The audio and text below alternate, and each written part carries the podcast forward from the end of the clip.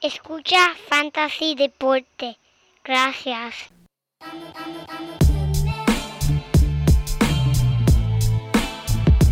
Fantasy Deporte. Escucha. Manda Fantasy Deporte. Pero, pero no tengo un apodronado. Siempre. Fantasy Deporte. Escucha. Sí. Ja. Me siento listo para escuchar, para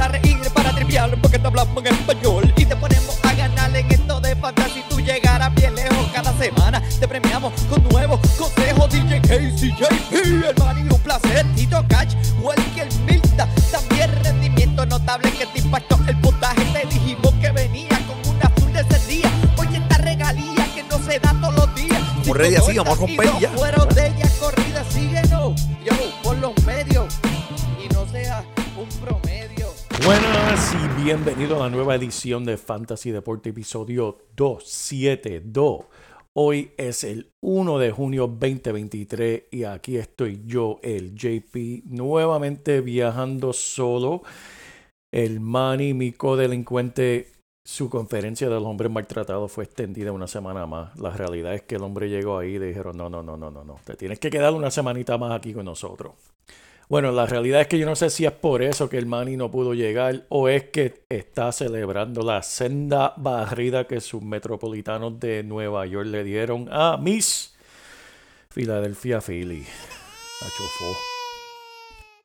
Pero la realidad es que eso no viene el caso. Estamos aquí para hablar de todo lo último en fantasy y ayudar su equipo a seguir echando hacia adelante para llegar a esa cúspide del campeonato.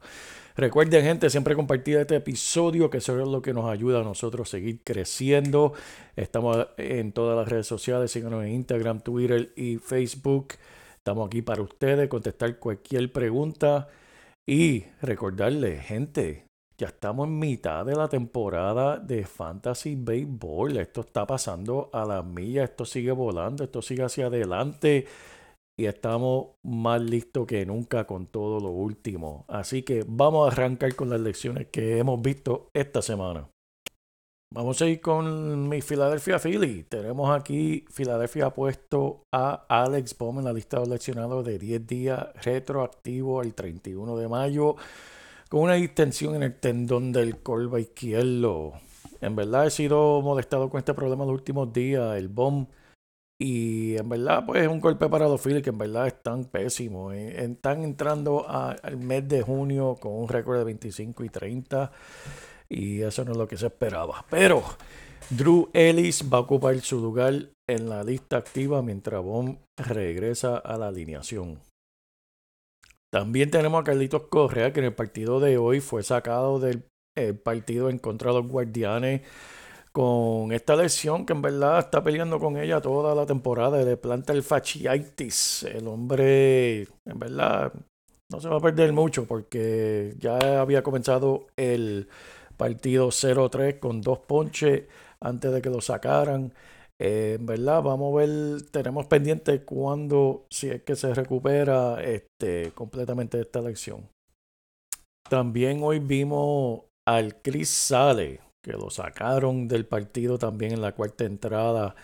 En verdad, eh, los entrenadores estaban viendo que su velocidad estaba bajando durante el partido y decidieron sacarlo. Se fue del partido permitiendo solamente una carrera. Tenía seis ponches y una envasada por bola.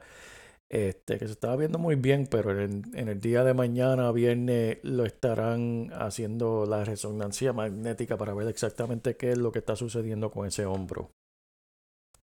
También uno aquí que estoy viendo que sacaron del partido de hoy fue al Byron Buxton de Minnesota. En el partido, el novato Tyner Bibi le metió una en las costillas, 97 millas por hora.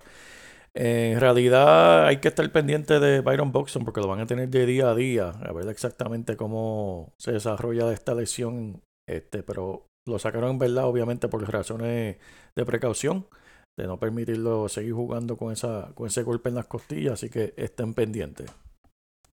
Pero mira, vámonos de lo lastimado a los alumbrados. Mani, te gustó esa, ¿verdad? Este, vamos a hablar de los rendimientos notables de esta semana pasada, que tenemos aquí dos o tres que estaban durmiéndose y ahora están explotando. Y quiero comenzar con el lanzador de Cincinnati, Hunter Green. Mira, gente, este, tenemos que hablar de este lanzador. Ponchó a 11 cachorros en 6 entradas, permitiendo solamente dos caminatas y no permitiendo ni una sola carrera para llevarse su primera victoria este año de la temporada en 11 inicios.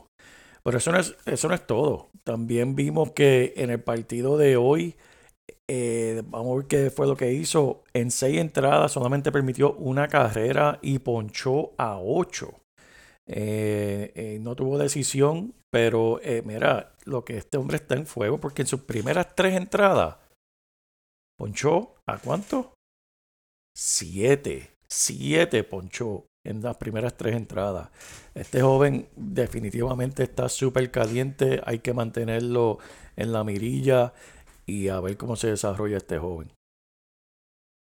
Quiero tomar un segundo aquí para hablar de Royce Lewis, que exactamente un año de haber seleccionado la rodilla, tuvo su debut este lunes pasado y mira cómo comenzó. Tuvo un cuadrangular de tres carreras y tuvo un imparable para empatar el partido este lunes pasado. Ese imparable lo llevó a cabo en la novena entrada y en realidad el hombre vino listo para jugar. El año pasado con una prueba, una prueba pequeñita de solo 12 partidos, el hombre batió un promedio de 300 y dos cuadrangulares. Este año con solo 8 partidos en triple en AAA, batió con un promedio de 3.33, 4 cuadrangulares y 2 bases robadas. Él una vez fue considerado un prospecto muy alto y alguien que considero debe ser añadido en todos los formatos si necesita un alguien que de coger de los waivers. El hombre tiene un combo de velocidad, poder, juega múltiples posiciones y para mí es la pega perfecta de herramienta para este equipo. Todas las categorías están en juego con este jugador y vimos cómo se ha desarrollado esta semana nada más, ¿verdad? Una muestra muy pequeña, pero el lunes arrancó muy bien, le dieron un descanso el, miércoles, pero ayer, eh, perdóname, sí, le dieron el descanso ayer para poder participar del partido de hoy jueves. Y mira qué hizo, tuvo un otro cuadrangular más de dos carreras en la victoria contra los Guardianes. Este es tremendo comienzo para Royce Luis. Otro más que está súper explosivo es el Matt McLean de Cincinnati. Este hombre en sus últimos 10 partidos ha tenido 19 imparables, dos cuadrangulares y en total una semana de puntos de fantasy 42 puntitos. Ahora te pregunto, ¿quién tú prefieres en tu equipo, Matt o Royce? A largo plazo me gusta este Royce Lewis, que lo acabamos de mencionar. Hombre arrancado súper bien. Pero la tasa de ponche de Matt todavía está siendo bastante alta. Lo único que me pone en duda eh, con los Ciores es el tiempo de juego. Pero si los mellizos de Minnesota dicen hoy eh, mismo que este es el jugador de ellos por el resto del año, me voy con Royce Lewis sin pensarlo.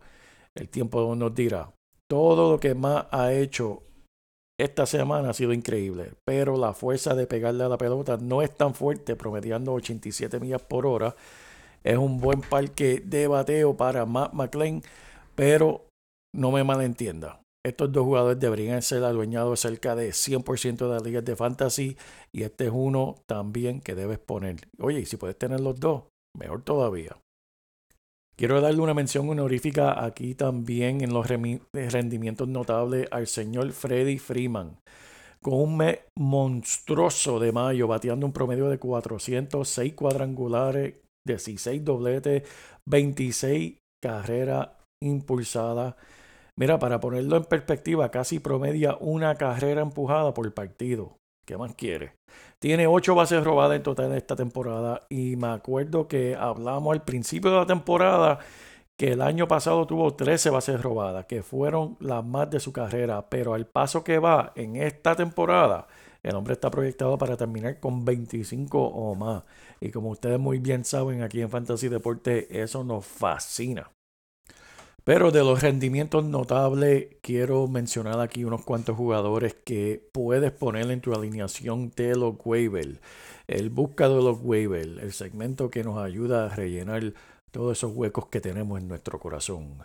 Voy a comenzar con el Jordan Walker. Este comenzó en la alineación de los Cardenales al principio de la temporada, pero no arrancó muy bien. Lo mandaron de nuevo a AAA. Pero ¿qué está sucediendo con los Cardenales?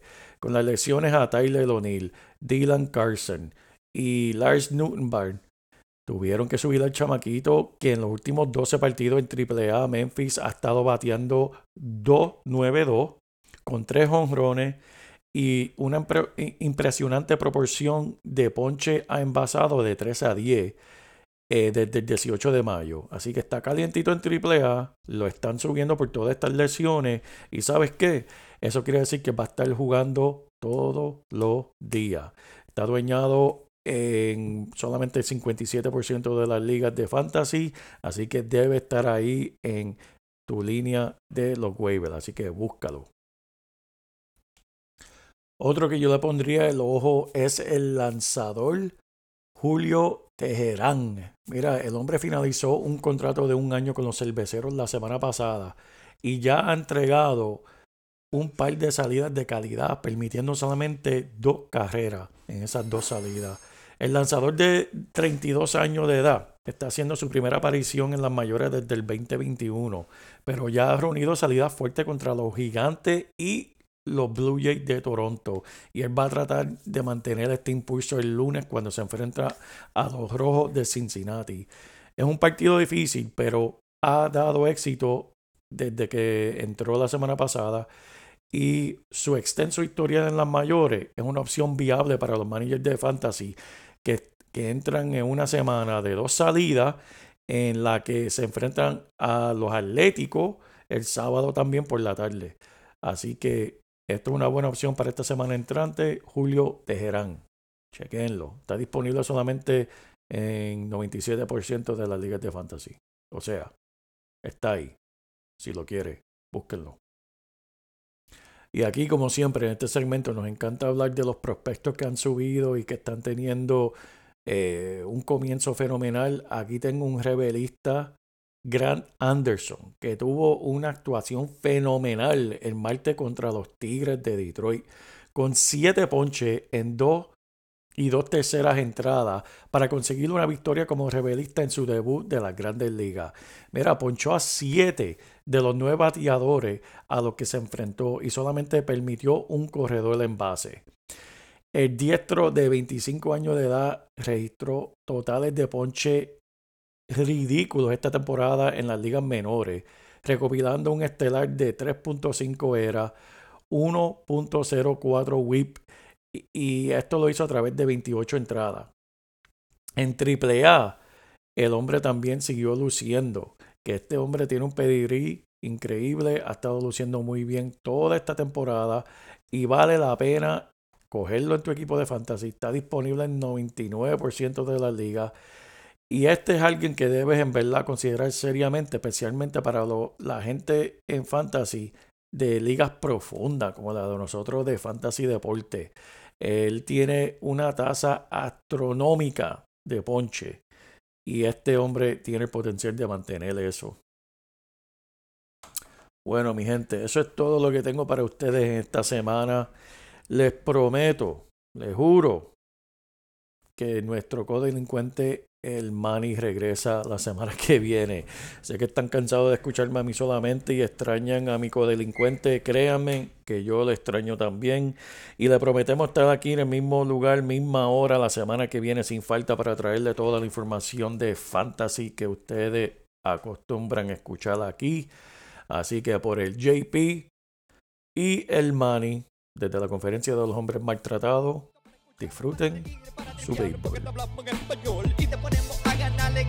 De fantasy. Tú llegarás bien lejos cada semana. Te premiamos con nuevos consejos. DJ KCJP, el Manny,